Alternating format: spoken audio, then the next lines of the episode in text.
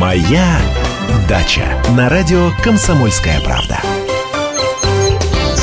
Здравствуйте, дорогие дачники! Если вы покупаете картофель для зимнего хранения, лучше выбирать не один сорт, а минимум 2-3. Так будет выше вероятность, что часть долежит до весны. А кроме того, в ваших запасах будет картофель для разных кулинарных целей.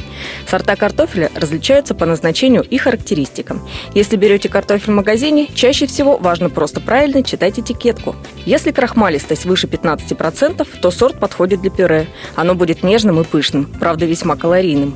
Крахмалистость ниже 15% 10%. Клубни пригодны для супа и салата. Они не развариваются при варке, низкокалорийные. Покупая картофель на рынке, поинтересуйтесь, из какой области его привезли. Помните, клубни не любят жару, и если картошка южанка, то, скорее всего, она будет не лучшего качества. Лучше всего выбирать не мытый картофель, а такой с грязью. Тем более, что земля, приставшая к клубню, может много чего о нем рассказать. Худший вариант – песок.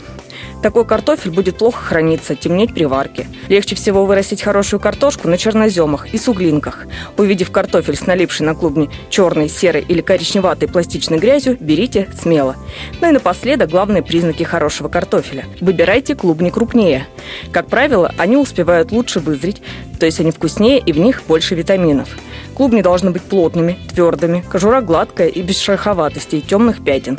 Глазки чистые, неглубокие, без темного ореола. На сегодня у меня все. С вами была Анна Кукарцева. Берегите себя и удачи на даче. Моя дача.